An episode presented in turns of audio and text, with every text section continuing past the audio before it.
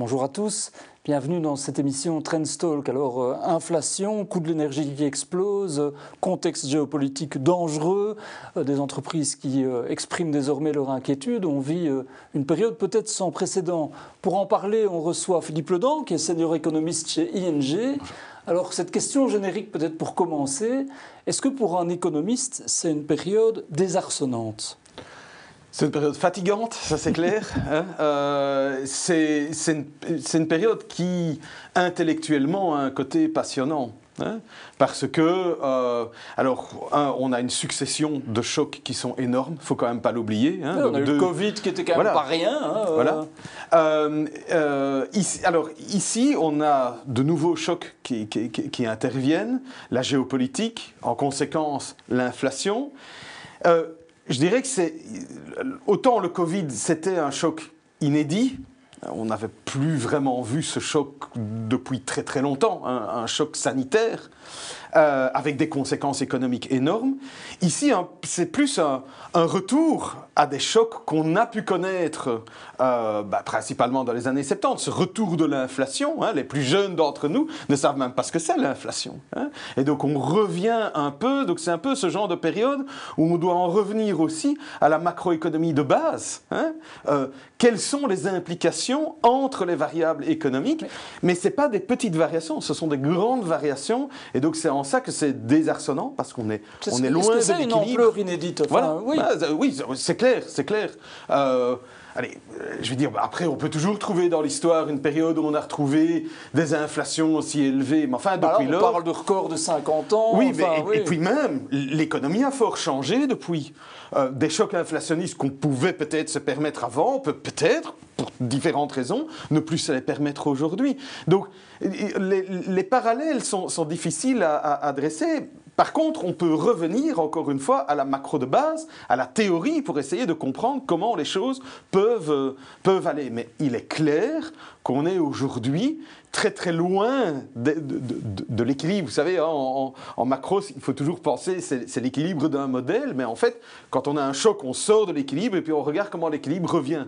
Mais en fait, le problème, c'est qu'aujourd'hui, les chocs sont à ce point important qu'on s'écarte terriblement de l'équilibre initial, et donc la trajectoire vers laquelle on est censé revenir, elle peut être beaucoup plus chaotique qu'on ne le pense, à cause de tous les effets générés par l'ampleur des chocs initiaux. parce que en même temps, on parle souvent d'une situation compliquée. Maintenant, on évoque parfois une récession. Mais bon, bon an, mal an, on dit on va retrouver de la croissance dans la deuxième partie de 2023. Donc, en fait, on est à la fois confronté à un choc important et on n'en mesure peut-être pas l'ampleur réelle dans l'économie. Je me trompe euh? Alors, je pense qu'il y, y, a deux niveaux. Il y a un, comprend-on aujourd'hui l'ampleur du choc initial? Donc ça, c'est vraiment le très court terme je ne pense pas que tout le monde a pleinement pris la pleine mesure de, du ralentissement qu'on est en train de, de, Quoi, Donc on vit comme avant encore euh, Non, probablement, pas, probablement pas, mais, mais allez, si vous prenez, je vais prendre un simple exemple, vous prenez les, les projections économiques de la Banque Centrale Européenne, aujourd'hui, elle ne prévoit pas de récession. Donc voilà, donc, donc, forcément, ça veut dire qu'elle mène sa politique monétaire dans un cadre où elle ne conçoit pas en tout cas jusqu'à preuve du contraire, dans ces chiffres officiels. pourquoi? Parce que le modèle n'est pas intégré alors Non, probablement parce que l'évaluation euh, de, l'impact a été euh, faite il y a euh, un mois et demi et les chocs sont à ce point importants, la situation change tellement rapidement que les projections faites il y a un mois et demi sont probablement déjà beaucoup moins valables. Parce que, effectivement, en plus de la succession de chocs, mais comme il se, passe de manière tellement rapprochée, il faut quand même pas oublier que le début de l'année 2022, c'était à la fois la réouverture de l'économie post-Covid, tout le monde avait envie, euh, tout le monde avait envie de partir en vacances, tout le monde avait envie d'aller davantage utiliser la culture, les, loisirs, les restaurants, et en même temps, on a un énorme choc négatif sur l'économie. Et donc, ça perturbe le message. Et c'est exactement ce qu'on voit. Jusqu'à l'été, ça allait.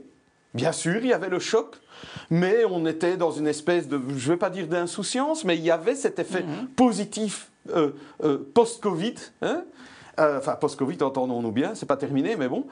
Et, depuis septembre, la chute semble relativement brutale. Est-ce que, ça, est que ça veut dire qu'on est peut-être dans une période où les cycles sont plus rapprochés, plus rapides, plus chaotiques, qu'on pourrait avoir quelque part une reprise après, pour autant par exemple que la situation géopolitique s'apaise un peu, qu'on euh, on reparte sur des meilleures bases Enfin, est-ce que on est dans... Disons que ça c'est la deuxième question, c'est quel est l'impact à moyen long terme des chocs que nous vivons aujourd'hui?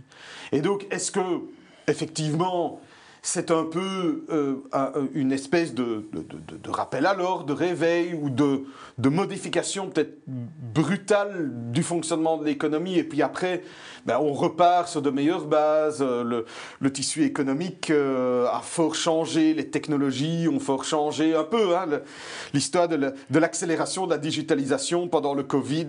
et donc finalement, voilà, il y a plein de choses. Ici, on, accélère la transition énergétique, par exemple. oui, oui, oui, oui. En, en, tout, cas, voilà, on est entré dans la période où on va commencer à se poser la question comment l'accélérer. Euh, donc, donc, voilà, il y, a, cet aspect-là. Après, il y a les aspects qu'on connaît peut-être encore un peu moins aujourd'hui. Comment va se comporter le, marché du travail hein? Est-ce qu'il va souffrir un peu, beaucoup, vraiment beaucoup de la situation euh, actuelle? Euh, le tissu économique, enfin, se lier. Mais... Voilà, le, tissu économique, la compétitivité, parce que quand vous avez euh, en Belgique une indexation automatique des salaires, alors que vous avez une indexation négociée des salaires dans les pays voisins, quand vous êtes en train de parler d'évolution de 2 ou 3% ok, vous pouvez générer un handicap qui d'ailleurs peut se résorber dans le temps en fonction de ce qui se passe ailleurs, etc. Mais quand vous êtes sur du 8%, du 10% de, de, de changement, je veux dire, le fait que dans un autre pays, on privilégie le maintien de la compétitivité internationale sur l'évolution des salaires, risque de faire une énorme différence par rapport à la Belgique. Donc, on n'est plus sur des petites variations.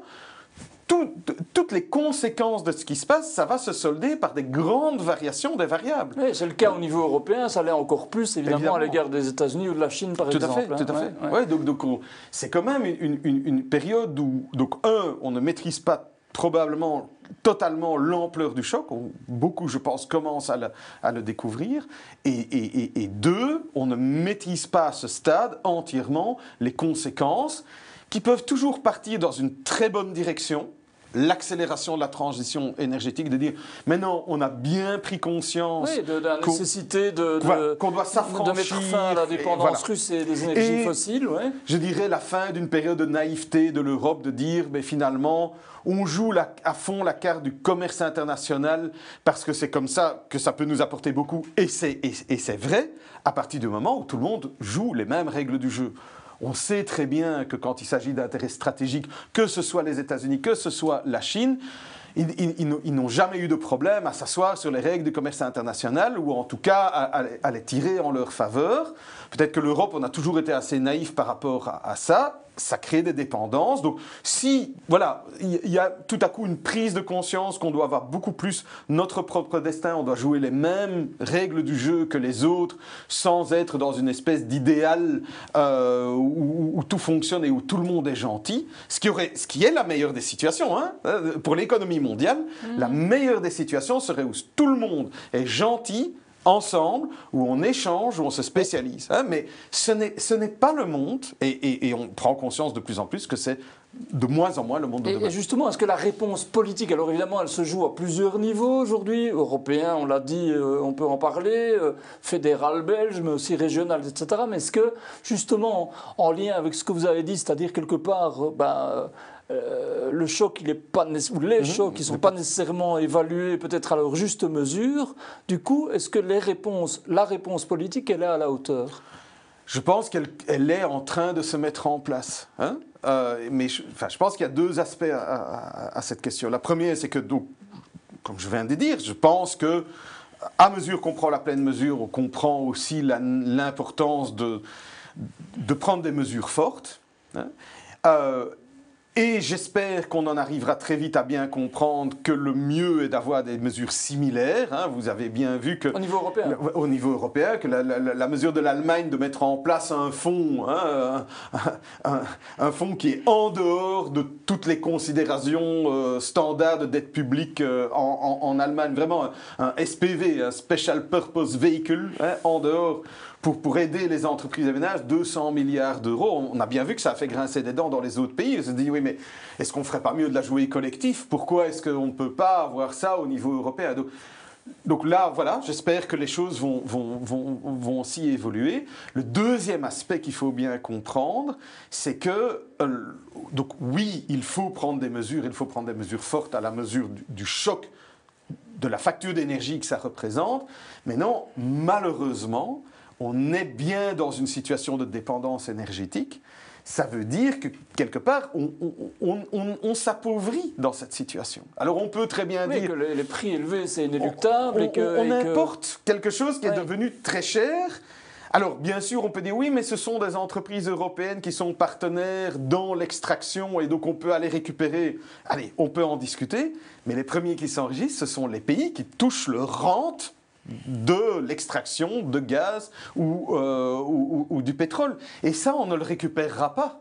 Donc on en a... tout cas pendant une période transitoire jusqu'au moment où on parviendra peut-être à générer des énergies alternatives. Et ça, voilà, mais là on est en train de parler du, du long terme et d'ici là, ben, il faut gérer le choc de très court terme probablement gérer les conséquences à moyen terme. Et pendant toute cette période, il ne faut pas rêver, on ne sera pas indépendant énergétique. L'indépendance énergétique, même si on, même si on la décidait aujourd'hui, on peut la rêver quand? Dans 10 ans peut-être?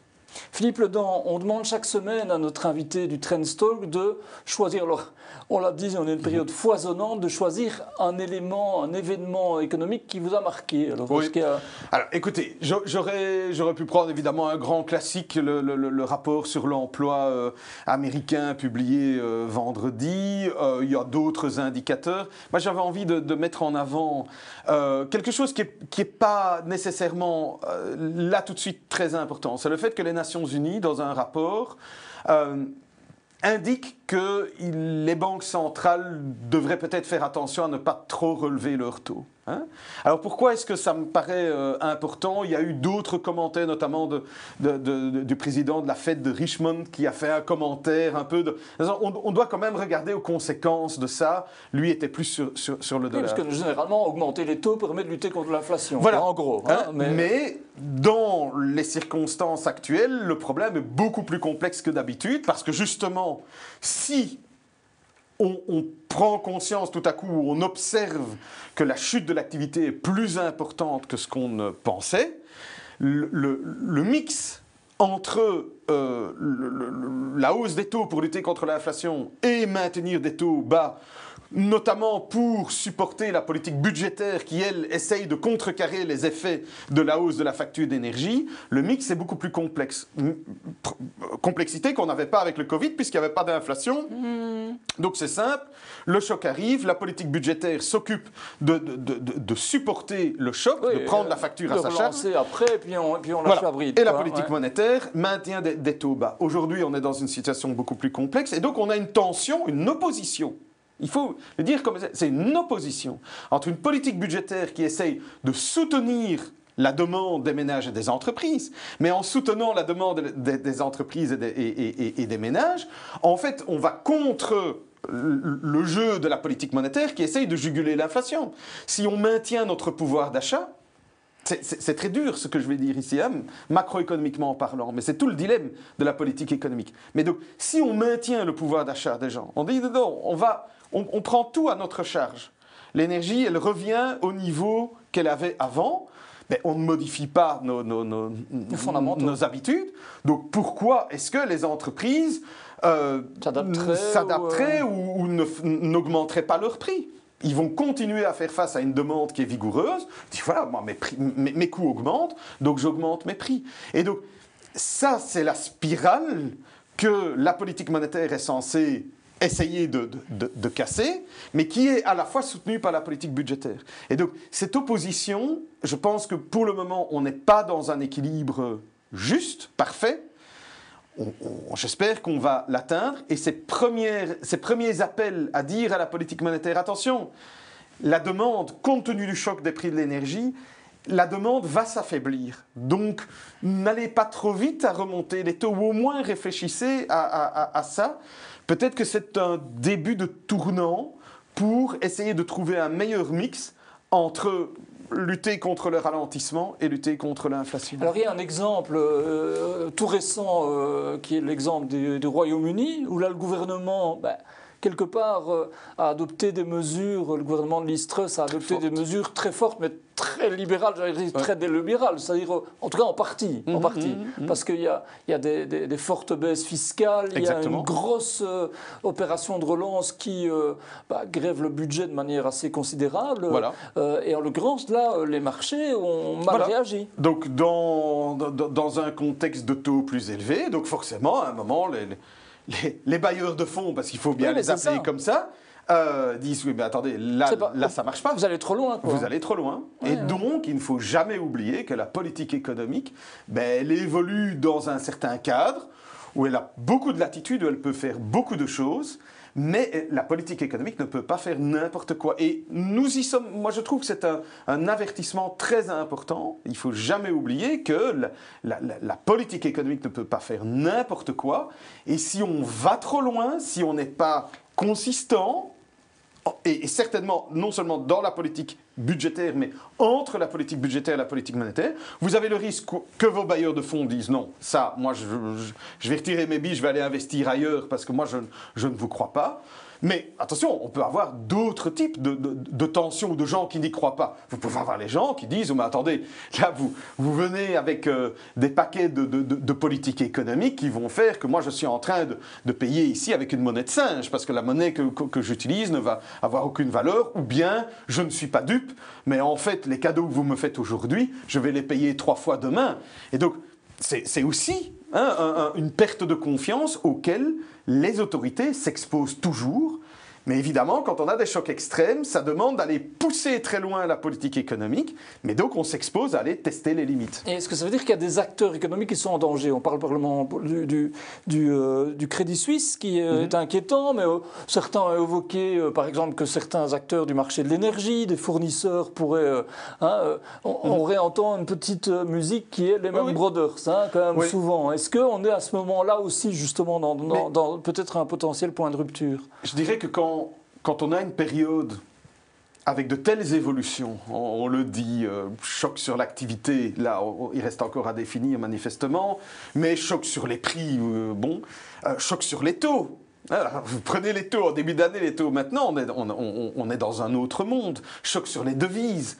Donc quand on est sur des 15%, 20% de variations, choc sur les, marchés financiers, sur les, valorisations des, actifs, les actions, les obligations, de concert, forcément, euh, tout acteur qui est exposé à ça, ben, c'est un test de résistance pour lui. Hein. donc, donc ce n'est pas étonnant qu'on entend tout doucement cette musique de dire oui mais enfin avec les évolutions qu'on a maintenant est-ce qu'il n'y a pas un, risque qui est des, des accidents? Que les acteurs les plus fragiles à un moment il y a euh, un risque comme il y a eu un risque on en a beaucoup moins parlé d'ailleurs au début de la crise Covid le, marché des liquidités monétaires aux États-Unis était très fortement tendu.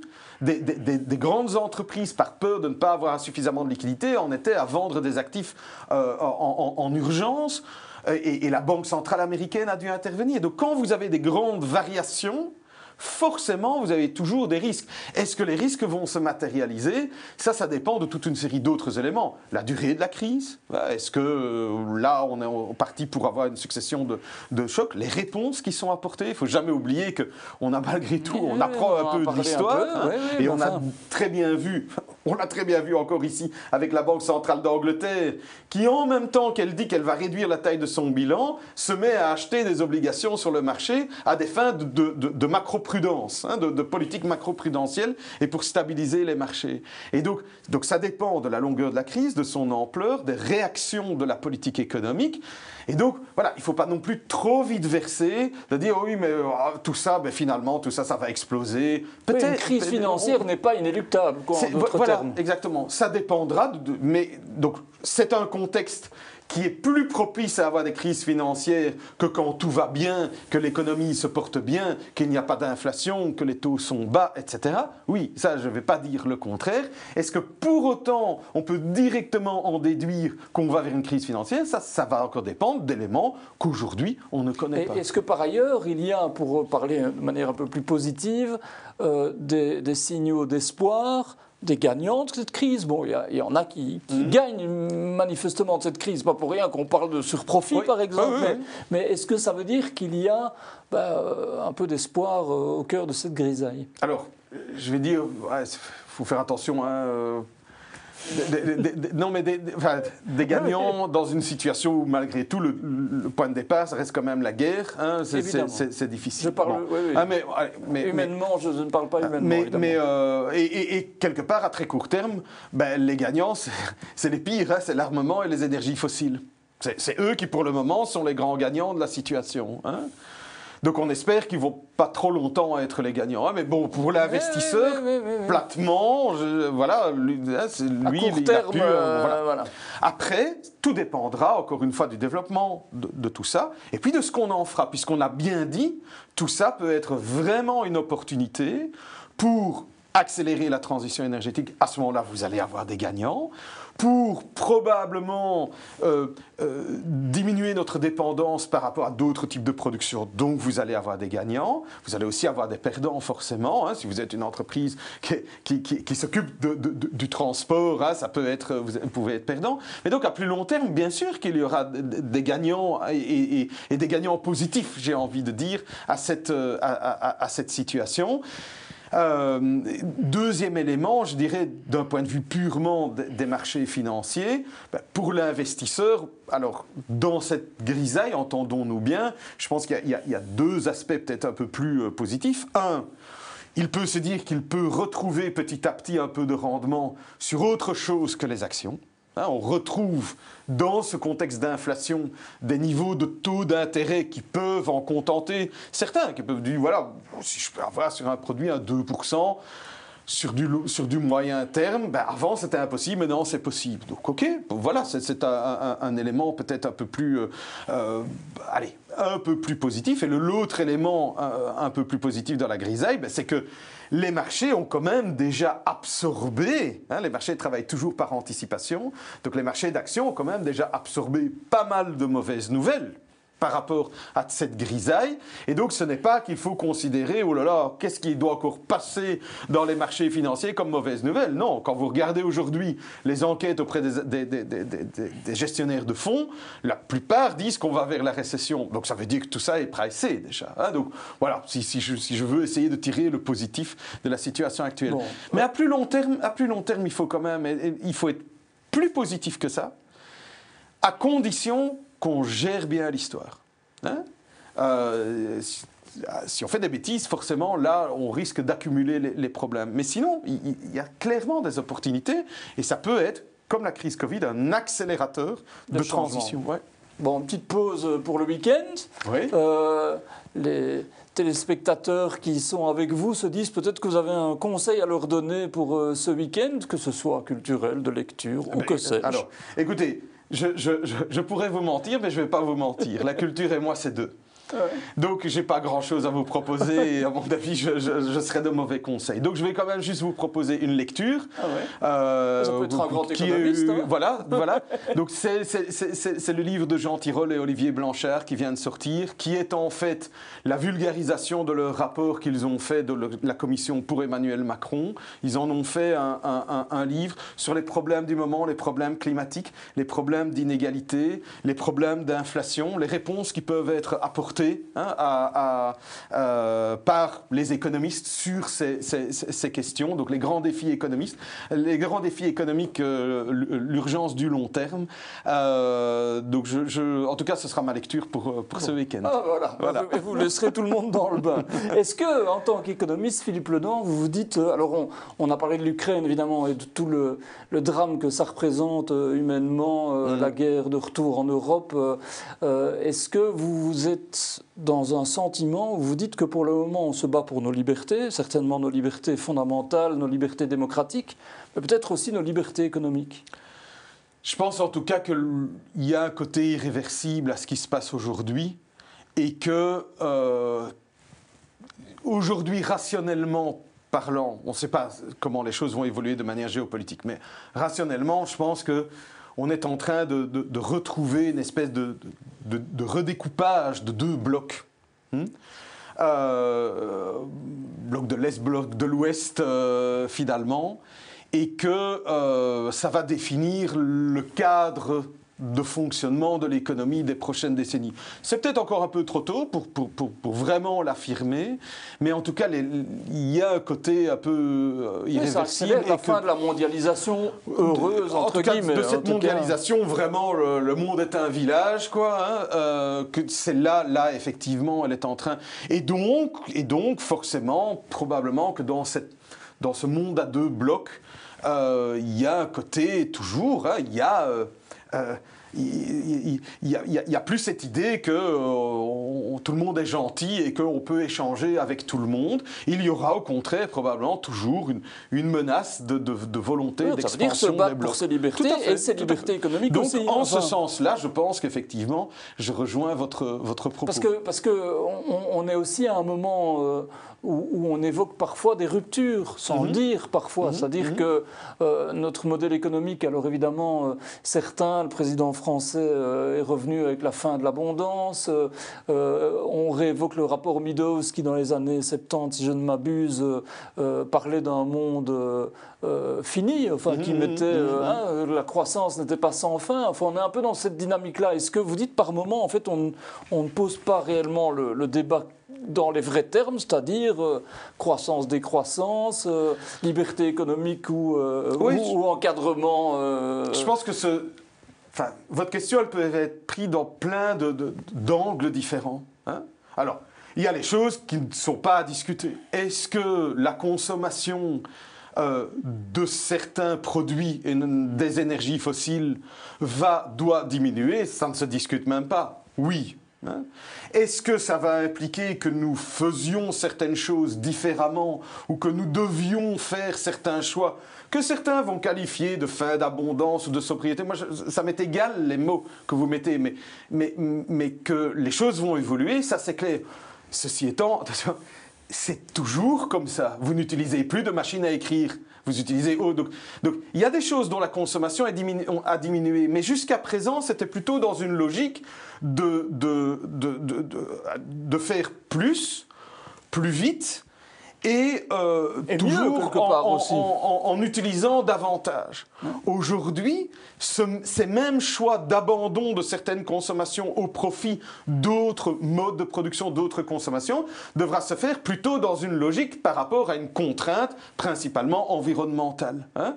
euh, démographique aussi, mais, mais, mais, environnementale. Mais pour le reste, oui, bien sûr que les choses, des choses vont changer et qu'on ne peut certainement plus se permettre. On ne pouvait pas se le permettre avant, mais enfin on le faisait quand même. Mais on peut certainement plus se permettre aujourd'hui du gaspillage. Mais, mais est-ce que vous dites que certains avancent masqués et en fait défendent un, modèle de rupture qui ne dit pas son nom? Ça, ça c'est une chose. Donc ça, tout le monde sera d'accord avec ça. Après, est-ce que ça peut se faire dans un cadre Allez, on va dire les choses clairement. Dans un cadre d'économie de marché euh, qui sont, soyons clairs, des économies de marché régulées. On est quand même dans des économies mixtes. Hein, euh, entre la théorie de Hayek ou, l'école de Chicago et nos économies, il y a quand même un, même si certains disent qu'on est dans hein, le néolibéralisme absolu. Mais... Moi, je dis que, voilà. Hein, euh, donc, donc est-ce que ça peut se faire dans ce cadre-là? Ben Là, je vous invite justement à lire le livre de Jean Tirole et d'Olivier Blanchard, puisqu'ils sont clairement dans ce cadre-là. Et ils montrent les outils qu'on peut mettre en place, dont notamment cette fameuse taxe carbone, pour faire avancer le monde dans cette structure-là, mais avec les contraintes euh, qui sont celles, les contraintes climatiques Ou bien est-ce que je dois dire, mais non, la seule solution, c'est de dire, voilà, In fine, on ne peut consommer ou émettre que 2 tonnes de carbone par personne. Et donc, à technologie connue aujourd'hui, on doit y aller aujourd'hui. Hein, et ça ne peut se faire que dans le cadre d'une économie planifiée où on décide ce que l'on produit, ce que l'on consomme, parce que finalement, les choix individuels mesurés dans les marchés n'arriveront jamais à produire ce qu'on veut. Ça, c'est quand même un autre débat, mais qui est plus profond, hein, et, où j'invite alors chacun à bien comprendre les tenants et les aboutissants, les, conséquences, les conséquences de ces différents modèles. Hein. C'est-à-dire les, conséquences du fait qu'à un moment, nos modes de vie seraient changés fondamentalement. Très fondamentalement. Alors bien sûr, bien sûr, évidemment, quand on dit oui, mais enfin, vous, vous utiliserez moins votre voiture, vous irez à vélo ou à pied, c'est sympa, c'est propre. Quand on dira oui, mais le financement de l'enseignement, ben, il va falloir aussi le couper parce que finalement, ces moyens, ils sont ponctionnés sur une valeur ajoutée qui va diminuer. Les soins de santé, probablement qu'on ne pourra pas se permettre, le, allez, je vais dire des opérations de confort qu'on peut se permettre aujourd'hui. Donc il faudra qu'on discute de, ça si on veut vraiment cette, cette rupture. Donc il y, y a un côté beaucoup moins sympathique. Je vous dirais, la première chose que j'aimerais, c'est que euh, le choix soit fait. Comme ça, on ne perdra plus de temps à tout le temps discuter de ça, parce qu'ici, on en parle quand même depuis cinq minutes qu'on aurait pu utiliser à discuter, par exemple, tiens, comment, quelles sont les, innovations? Je vous aurais parlé de panneaux solaires translucides qu'on pourrait mettre sur tout le vitrage hein. et qui augmenteraient. non, mais hein, donc, le propre du techno-optimiste que je suis, hein, de considérer que c'est la recherche-développement, c'est la science qui, le nous apportera de, notre victoire pour les enjeux à venir. Et qui nous permettra d'avancer donc, dans une certaine croissance qui s'affaiblira compte tenu de, l'évolution démographique. Mais, mais, mais, dans ce même cadre. Hein, ou bien, ou bien, on dit non, non, hop, dehors, et on va vers un, modèle beaucoup plus radical d'économie planifiée, euh, excluant le, capitalisme, les entreprises, donc beaucoup, beaucoup plus radical, mais directement en adéquation avec nos, contraintes et pas dans, dans, 20 ans ou dans 30 ans. Au moins qu'on prenne ça, hein, qu'on décide à ce niveau-là, puis après, ça permettra quand même d'avancer plus rapidement. Parce que aussi longtemps qu'on n'aura pas... Et, alors ce débat, il ne se pose pas énormément, hein, soyons clairs. Je veux dire, pas de manière claire. On l'a un peu en France, on l'a un peu en Belgique francophone. Je veux dire, je ne pense pas que ce débat euh, et, ne fût-ce qu'évoqué nulle part, quelque part aux États-Unis ou même, ou, même en Allemagne. Mais voilà, il, a ce débat. Moi, je, je, je, suis, pas, je suis pas un acteur politique. Moi, je, ne fais qu'observer. Je dis simplement, alors tenez ce débat, décidez-vous, et puis comme ça, on avancera à fond dans une direction. Mais, mais, mais, mais voilà, voilà. Ben, en tout cas, ce sera l'occasion de vous réinviter. Comme ça, on, va faire en sorte que le débat soit tranché. Et puis, on parlera euh, des visions euh, techno-optimistes, notamment pour construire demain. Philippe Ledan, merci beaucoup. Merci euh, ben, L'occasion encore de parler beaucoup. Merci à tous pour avoir suivi cette émission de Trendstalk. Et on vous retrouve bien sûr la semaine prochaine. À bientôt.